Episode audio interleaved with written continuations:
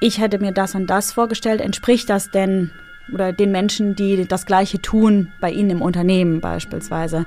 Das finde ich besonders schön und nicht einfach nur zu sagen, was verdienen denn die anderen. Sprich also, was bedeutet für einen das Gehalt oder wie wir gerne sagen, die Entlohnung auch? Bedeutet, ist es am Ende immer der Betrag, der auf dem Konto steht oder kann man das Gehalt auch irgendwie kompensieren mit, sei es mehr Urlaub oder weniger Arbeitszeit, vielleicht auch Remote-Arbeitszeit?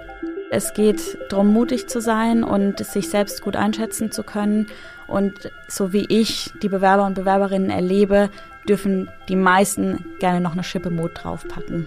Wovon wir abraten ist, nachdem der Vertrag gekommen ist, dann nochmal nachzuverhandeln, denn die Chance hatte man ja im Gespräch dann, sei es über diverse Benefits, Bahncard, Jobticket, dergleichen, ähm, dass man sowas, wie gesagt, vorher regelt und das auch schriftlich festgehalten wird. Bewerbungsprozesse können ganz schön anstrengend sein. Eine Bewerbung so zu verfassen, dass möglichst meine Persönlichkeit und meine Fähigkeiten herausstechen, ist ja die eine Sache. Sie aber zugleich auch für neuartige Recruiting-Tools wie CV Parser und auch noch optisch ansprechend zu gestalten, das ist eine ganz andere Nummer. Auch das Bewerbungsgespräch kann ja eine sehr nervenaufreibende Stunde sein. Und wenn es dann auch noch ans Verhandeln von Gehalt geht, ist bei vielen, inklusive mir, alles vorbei.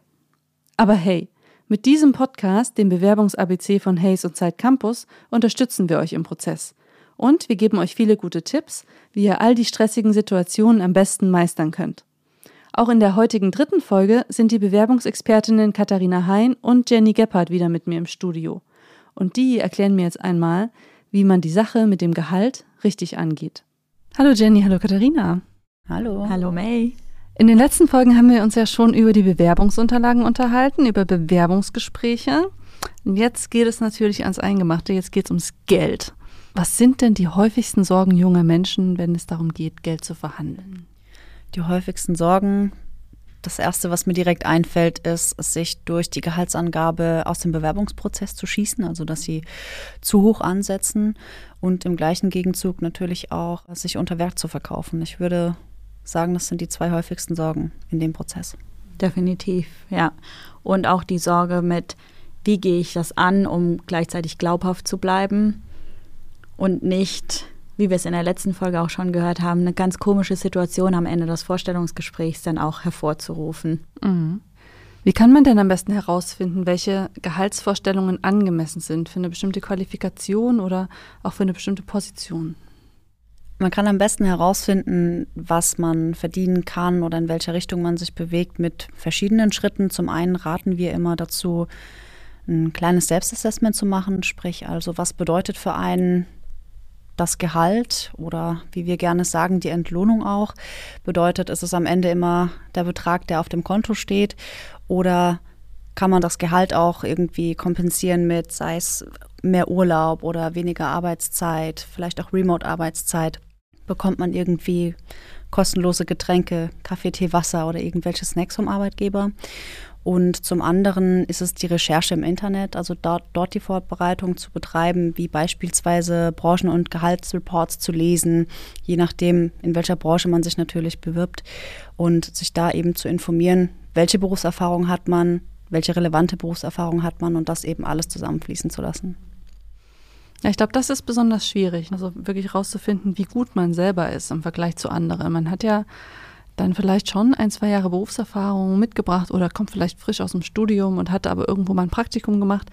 Wie kann man denn da am besten das wirklich herausfinden, in welcher Spanne man sich bewegt? Also zum einen, was Jenny schon sagte, durch Recherche. Es gibt zum Glück auch bei Gehaltsvergleichen teilweise die Vergleiche nach Betriebszugehörigkeit und oder eben Erfahrung im Beruf.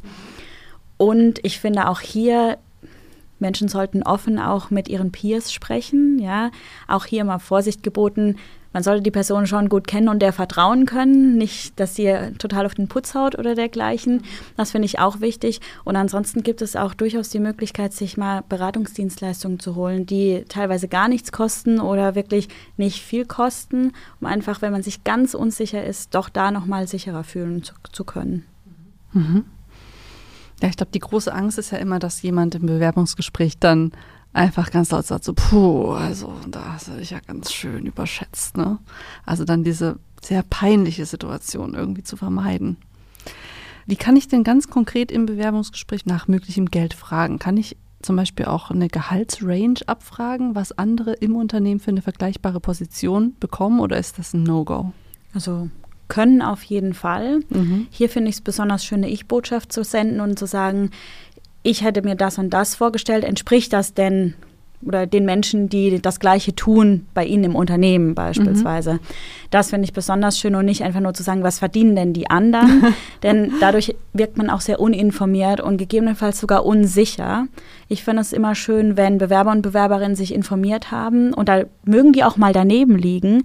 Trotzdem zeigt es mir, dass sie sich mit mir, dem Unternehmen und auch mit sich selbst und dem Job beschäftigt haben. Und das zeichnet in der Regel ein sehr positives Bild. Ja, es kann ja trotzdem manchmal abweichen, ne? also vor allem wenn wir so regional jetzt mal schauen, zum Beispiel Löhne im Osten sind ja deutlich niedriger als immer noch im Westen. Im ländlichen Raum hat man ein starkes Gehaltsgefälle zur nächstliegenden Stadt. Deswegen könnte das ja schon eine Möglichkeit sein, sich da mal umzuhören, ganz konkret. Auf jeden Fall. Es gibt auch tatsächlich eine Seite von der Bundesagentur für Arbeit, den Entgeltatlas nennt sich das. Da gibt es eben auch nach Regionen unterschiedlich und sogar nach Geschlechtern unterschiedlich nochmal Durchschnittsgehälter. Das sind in dem Fall Monatsgehälter. Ich rate immer, das Ganze in Bruttojahresgehälter hochzurechnen, denn dann erlebt man auch keine bösen Überraschungen, wenn der Arbeitgeber kein 13. oder 14. Monatsgehalt zahlt und hat eben schon mal dieses Gesamtpackage, was zumindest mal das Geld oder den Geldteil des, der Entlohnung beinhaltet. Darf ich denn im Bewerbungsgespräch prinzipiell so eine Range abfragen oder ist es dann schlauer oder wirkt es professioneller, wenn ich mich auf ein konkretes Gehalt festlege? Naja, also man kann eine Gehaltsrange angeben, definitiv, dann hat man schon mal ein Stück weit Verhandlungsbasis. Allerdings finde ich persönlich besser, wenn man die schon vorher für sich im Kopf gesetzt hat. Und zwar, man sagt ja nicht im Prinzip, okay, ich möchte Minimum, wenn man sich darauf vorbereitet hat, meine 35.000 Euro haben. Denn es könnte natürlich sein, dass der Arbeitgeber oder die Personen, mit denen man sich unterhält, sagen, okay, gut, bei uns steigt man mit 33.000 ein beispielsweise. Sondern wenn wirklich diese 35.000 im Kopf gesetzt sind mit Lebenshaltungskosten und all dem, was man sich noch berechnet, dann zu sagen, okay, Anhand meiner Recherchen, die ich betrieben habe, habe ich mir ein Jahresgehalt vorgestellt von 37.500 Euro. Denn auch die krummen Zahlen zu nennen, zeigt einfach ein Stück weit, dass man sich auch informiert hat und auch vorbereitet ist. Mhm. Und dann würde man sich sozusagen runterhandeln lassen auf die 35. Sozusagen, genau. Okay. So eine Range zeigt natürlich auch erstmal so einen Spielraum auf, ne? Dann ist man ja ein bisschen offener, was die eigenen Bedürfnisse angeht. Man ist ja irgendwie transparenter, aber macht sich natürlich auch verletzlicher, weil der Arbeitgeber dann direkt auch weiß, ne, bis wohin er mich eigentlich schon mal so ein bisschen runterdrücken kann mit meinen Vorstellungen. Ich finde es ganz interessant, dass wir jetzt schon zweimal auch dieses Runterhandeln und Runterdrücken, also es bemerke ich sehr oft in den Beratungsgesprächen, dass die Teilnehmenden wirklich Angst davor haben, in Anführungsstrichen, nach unten verhandelt zu werden. Dabei passiert das ganz oft auch, dass ein Unternehmen wirklich dann sagt, ja, das entspricht genau dem, was ich mir vorgestellt habe oder wie die Stelle auch dotiert ist. Oder sogar, naja, da können wir sogar noch irgendwie eine Schippe drauflegen, denn wir haben Zusatzleistungen beispielsweise. Es ist in meinen Augen sicherlich noch sehr oft so, dass Unternehmen, die auch haushalten müssen, weil jetzt auch während der Corona-Phase ja so, dass Unternehmen einfach in so eine Art Cost-Control-Modus gefallen sind, auch mussten. Trotzdem ist eben der Fachkräftemangel in vielen Berufsgruppen nicht wegzuleugnen. Und auch da müssen sich Unternehmen einfach Gedanken machen. Geld ist sicherlich nicht alles. Gleichzeitig muss eine Leistung auch adäquat entlohnt werden. Und ich glaube, wenn die Bewerbenden sich erstmal diesen Gedanken aus dem Kopf irgendwie streichen, dass sie immer nach unten verhandelt werden, haben sie auch nicht so dieses Gefühl, ich mache da was falsch, wenn ich eine Range angebe beispielsweise oder ich nenne eine Zahl und dann kann die ja nur schlechter werden. Ist auch so ein bisschen selbsterfüllende Prophezeiung. Und da wäre ich sehr vorsichtig. Ich habe hier mal eine Leserinnenfrage mitgebracht. Hören wir mal rein. Ich bin von Gehaltsverhandlungen immer sehr gestresst. Am peinlichsten ist es doch eigentlich, wenn man ein Gehalt fordert und dieses vom Arbeitgeber direkt abgeschmettert wird. Dann möchte man ja am liebsten im Erdboden versinken, weil man sich und seine eigene Arbeit so überschätzt hat. Ich habe solche Angst vor diesem Moment, dass ich immer weniger fordere, als ich eigentlich gern hätte, nur um nicht gierig zu wirken. Also hier kommt ja schon wieder genau das rein, was du eben schon angesprochen hast, Katharina. Hast du trotzdem Tipps für diese Leserin? Auf jeden Fall. Also zum einen, wenn es wirklich so ist, dass das Unternehmen oder die Unternehmensvertretungen dann sagen oder das Gefühl entsteht, dass das irgendwie gierig wirkt, auch hier, ich möchte nochmal auf das verweisen, was Jenny gesagt hat, eine gute Vorbereitung ist das A und O. Und wenn sich in dem Fall die Leserin tatsächlich auch sicher ist, das ist jetzt eine realistische Gehaltsforderung, dann sollte sie in dem Fall sicherlich gleich übertrieben sagen, jetzt mache ich das nicht, sondern auch das für sich mitnehmen und im Nachgang überlegen, ist es dann überhaupt der Job, wenn er nicht adäquat entlohnt wird. Und gleichzeitig auch langfristig verhandeln, langfristig denken und mit Zusatzleistungen auch verhandeln. Wenn ein Unternehmen das nicht zahlen kann, da gibt es auch genügend Unternehmen, die wirklich, wie ich es eben erwähnte, in einem Cost-Control-Modus sind, würde ich sagen, okay, überschätzt sehe ich jetzt nicht so. Ich habe mich informiert, wie sieht es denn aus? Ich kenne ja noch gar nicht Ihre Zusatzleistungen beispielsweise. Da lasse ich natürlich mit mir reden. Ja? Und dann entsteht wieder ein Gespräch. Man ist auch aus dieser unangenehmen Situation irgendwie raus und kommt dann ganz leicht ins Verhandeln rein. Meint ihr denn, man sollte dann direkt im Bewerbungsgespräch oder im Gehaltsgespräch solche Nachverhandlungen schon ansprechen? Also beispielsweise auch wirklich schriftlich fixieren lassen? Ich arbeite jetzt gerne, was weiß ich, für ein Jahr für 35.000 für Sie, aber eigentlich hatte ich mir 37.000 vorgestellt und vielleicht können wir das ja irgendwie direkt festhalten, dass wir da in einem halben Jahr oder in einem Jahr nochmal drüber sprechen. Oder ist das vermessen? Also sollte schon nach Möglichkeit festgehalten werden, weil wir raten immer davon ab, also wenn im Gespräch darüber direkt sprechen, darüber direkt verhandeln, wovon wir abraten ist, nachdem der Vertrag gekommen ist, dann nochmal nachzuverhandeln, denn die Chance hatte man ja im Gespräch dann, sei es über diverse Benefits, Bahncard, Jobticket, dergleichen, ähm, dass man sowas, wie gesagt, vorher regelt und das auch schriftlich festgehalten wird. Welche Möglichkeiten hat man denn noch, wenn jetzt die geforderte Summe dann noch abgelehnt wird? Also wie könnte zum Beispiel die Leserin von eben vorgehen? Also zum einen, was du schon eben angesprochen hattest, diese Langfristigkeit zu sagen, das weicht jetzt ab von dem, was ich mir vorgestellt habe. Wie realistisch ist es denn in dem Zeitraum X, ein Jahr, zwei Jahre oder auch eine Frage zu stellen, in wie vielen Jahren kann ich denn zu meinem Wunschgehalt kommen? Mhm. Denn das Unternehmen hat vielleicht nach der Probezeit schon aufgrund von guter Leistung oder dergleichen auch eine Erhöhung mit eingeplant irgendwo. Das weiß man ja als Bewerber oder Bewerberin nicht. Und sich dann eben entsprechend das Ganze entweder niederschreiben zu lassen, wenn es nicht ohnehin im Vertrag steht, und zum anderen auch da wieder zu glänzen mit einer Rückfrage, was muss ich denn dafür tun, um da hinzukommen zu dem Gehalt? Das zeigt ja auch Lernbereitschaft, Ehrgeiz und dergleichen. Gleichzeitig würde ich tatsächlich nochmal über die Benefits dann sprechen, ja, zu sagen, dass das passt. Wie sieht es denn aus mit Ihren Urlaubstagen? Ach, Sie haben 30, okay, kann man da nochmal was machen beispielsweise? Oder ich habe vielleicht irgendwie Betreuungspflichten, haben Sie einen Betriebskindergarten? Also wirklich vorher überlegen, was ist mir wichtig, was bringt mir am meisten und dann über diese weicheren Faktoren tatsächlich nochmal nachzuverhandeln. Häufig trauen sich ja gerade Frauen nicht, diese höheren Gehälter dann zu fordern. Ne? Das ist ja offensichtlich ein Sozialisationsproblem, das wir haben. Wie kann man denn hier gegensteuern? Also es gibt zum einen recht viele auch ja, Webinare und dergleichen, wenn man es wirklich gar nicht kann und von sich vielleicht wirklich auch nicht überzeugt ist, wie gehe ich in so eine Verhandlung rein, die speziell auch auf Frauen ausgerichtet sind in der Verhandlung. Und ansonsten finde ich auch hier wieder, wir wiederholen uns, weil es oft einfach eine gute Grundlage ist, die gute Vorbereitung und einfach auch sich im Kopf nochmal klar zu machen, dass man für eine Leistung entlohnt wird und nicht für ein Geschlecht oder für vielleicht ein Umfeld, in dem man irgendwie aufgewachsen ist, sondern das, was man leistet, das sollte auch adäquat entlohnt werden. Und ich finde auch dieses Adäquate wichtig, denn kenne ich auch, dass Frauen eher zurückhaltender sind. Das ist einfach so und das kommt auch, wenn man sich das selbst immer wieder ins Bewusstsein ruft, es ist unfair. Und wenn man sich vorher so vorbereitet, dann geht man, glaube ich, auch mit etwas anderer Herangehensweise in so eine Verhandlung rein. Sind denn Unternehmen eurer Meinung nach in der Pflicht, Menschen, die zu wenig fordern, also denen direkt zu sagen, hey, hier können wir noch eine Schippe drauflegen und du bist hier vollkommen in der falschen Range unterwegs?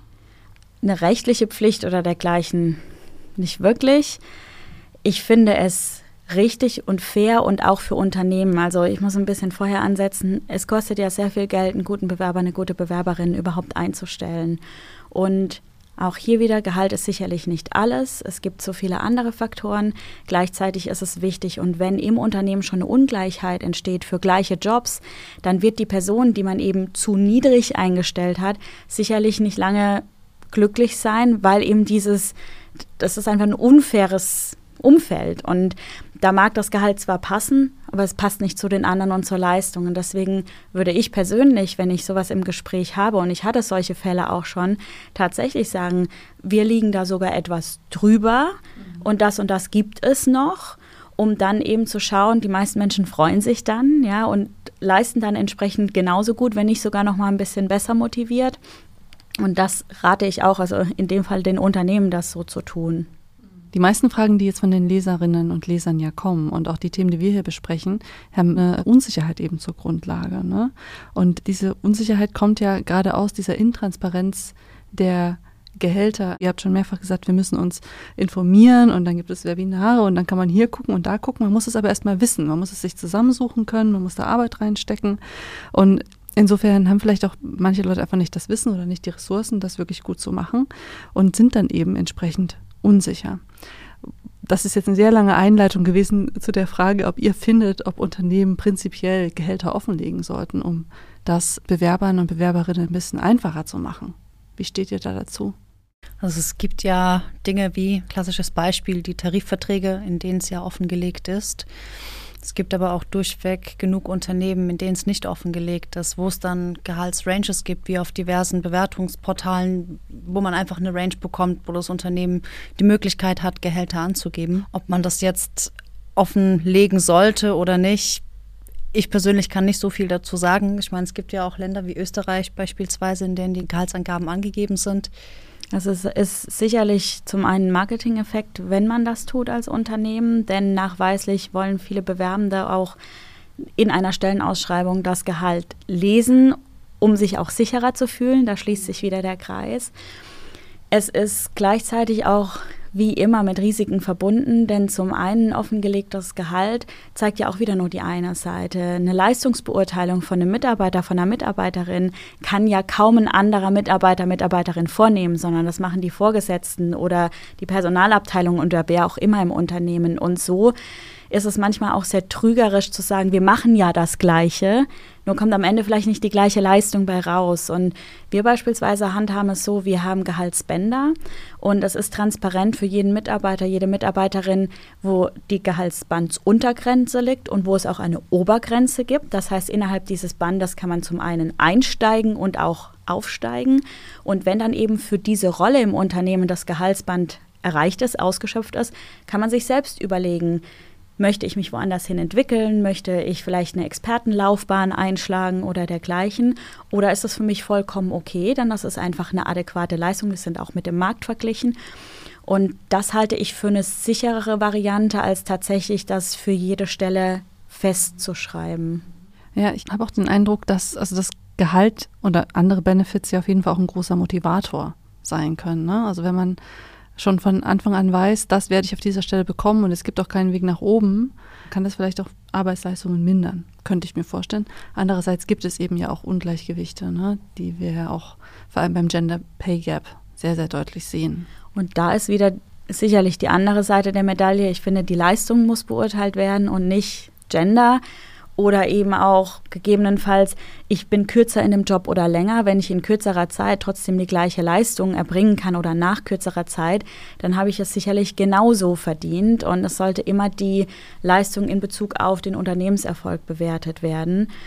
Und weil du eben auch sagst, das Gehalt ist durchaus ein Motivator ja, ich habe nur feststellen dürfen in der Vergangenheit, dass es immer von kurzer Dauer ist, so ein Motivator. Also da gibt es andere Motivatoren, die weit länger eine Zufriedenheit oder eben auch eine Motivation nochmal hervorrufen in Mitarbeitenden. Und das sind oft eben die Motivatoren wie beispielsweise Wertschätzung, Entwicklungsmöglichkeiten, Lernmöglichkeiten und dergleichen. Und das Gehalt, das macht zufrieden, meistens nicht lange. Interessant wären offene Gehälter ja nicht nur für Erstbewerber und Erstbewerberinnen, sondern auch für Menschen, die schon länger in einem Unternehmen arbeiten. Habt ihr denn für diese Leute noch Tipps, wie sie eine Gehaltserhöhung zum Beispiel am besten initiieren können auch? Wenn ich jetzt so ein unsere Gehaltsgespräche denke oder auch wieder an Workshops oder Online-Vorträge mit verschiedenen Teilnehmenden, über die wir gesprochen haben. Also unabhängig davon, wie lange wir in dem Beruf tätig sind oder in dem Berufsfeld tätig sind. Äh, Katharina sprach gerade über Leistung und genau das ist das, was ja auch letztendlich vergütet wird ein Stück weit.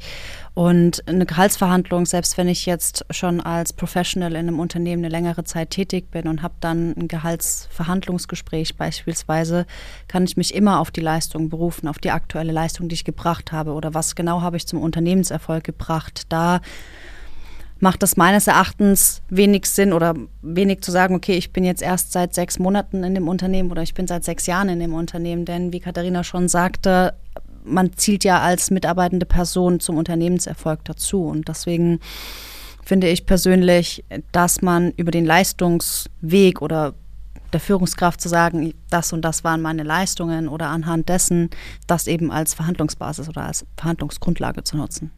Also du würdest empfehlen, so immer in die Vergangenheit zu schauen dafür. Ein Stück weit auch, ja, auf jeden Fall das. Weil es geht ja erstmal in erster Linie auch darum, was habe ich denn schon zum Erfolg dazugetragen? Also was habe ich schon geleistet und kann mich daran gut festhalten, zu sagen, ich habe x Projekte zugebracht, gegebenenfalls kann man das noch mit Zahlen untermauern, was das dem Unternehmen noch mitgebracht hat, das gibt es als Möglichkeit. Oder auch zu sagen, wenn es nicht immer um Geld gehen muss, zu sagen, was gibt es für mich vielleicht für Weiterentwicklungsmöglichkeiten. Das muss aber jede Person für sich selbst wissen, was bedeutet in dem Sinne die Entlohnung für mich? Also möchte ich das Ganze mit Gehalt vergütet bekommen oder gibt es eventuell irgendwelche anderen Benefits für mich? Ich hätte jetzt eher gedacht, dass man auf die Zukunft verweisen muss, tatsächlich. Ich hätte jetzt eher gedacht, ich muss dann sagen, ja, wenn Sie mir jetzt mehr Geld geben, dann werde ich in Zukunft folgende tolle Sachen für das Unternehmen machen und für die Sachen, die ich bisher gemacht habe, bin ich schon ausreichend entlohnt worden, aber in der Zukunft, da werde ich das noch ganz toll machen. Das ist wohl keine gute Strategie. Ich glaube, es ist eine Mischung aus beidem. Also wenn den ersten Teil, den du erwähnt hast, jetzt jemand bei mir ankommen würde und sagen würde, dann mache ich das in der Zukunft, würde ich fragen, warum hast du es in der Vergangenheit noch nicht gemacht? Also habe ich quasi noch Weil nicht noch das kein Geld dafür bekommen. genau. Deswegen. Und dann sind wir tatsächlich gleich in einem Kreis, in dem wir uns gar nicht bewegen wollen, sondern ich würde tatsächlich als Aufhänger wirklich die vergangene Leistung auch nutzen, über so etwas zu sprechen und auch wirklich ganz formell um ein Gespräch zu bitten, nicht so zwischen Tür und Angel, das ist immer ganz schwierig. Und dann tatsächlich zu sagen, jetzt habe ich das Projekt XY erfolgreich abgeschlossen, möchte natürlich auch weiter leisten und finde es deswegen wichtig, dass wir uns mal über meine Entlohnung unterhalten. Und deswegen ist es so eine Mischung aus beidem. Auf jeden Fall bitte nicht die Vergangenheit weglassen, denn sonst würden zumindest in meinem Kopf sehr viele Fragezeichen aufblinken. Das war tatsächlich schon meine letzte Frage. Gibt es noch irgendwas Wichtiges, was wir noch besprechen sollten zum Thema Gehalt? Habe ich was vergessen? Ich möchte einfach noch was anmerken. Auch hier, es geht darum, mutig zu sein und sich selbst gut einschätzen zu können. Und so wie ich die Bewerber und Bewerberinnen erlebe, dürfen die meisten gerne noch eine Schippe Mut draufpacken. Ich danke euch fürs Gespräch. Sehr gerne. Danke Vielen Dank. gleichfalls. Das war die dritte Folge des Bewerbungs-ABCs von Zeit Campus und Hayes. Jenny und Katharina haben euch und mich fit für die nächste Gehaltsverhandlung gemacht. Wenn ihr mehr zum Thema Bewerbungen erfahren wollt, dann schaut mal auf Zeit Campus, auf Spotify oder auf Apple Podcasts vorbei. Dort findet ihr alle Folgen des Podcasts nämlich zum Nachhören. Und wenn ihr das Bewerbungs-ABC abonniert, bekommt ihr auch immer eine Benachrichtigung, wenn es wieder neue Inhalte gibt. Also, ciao!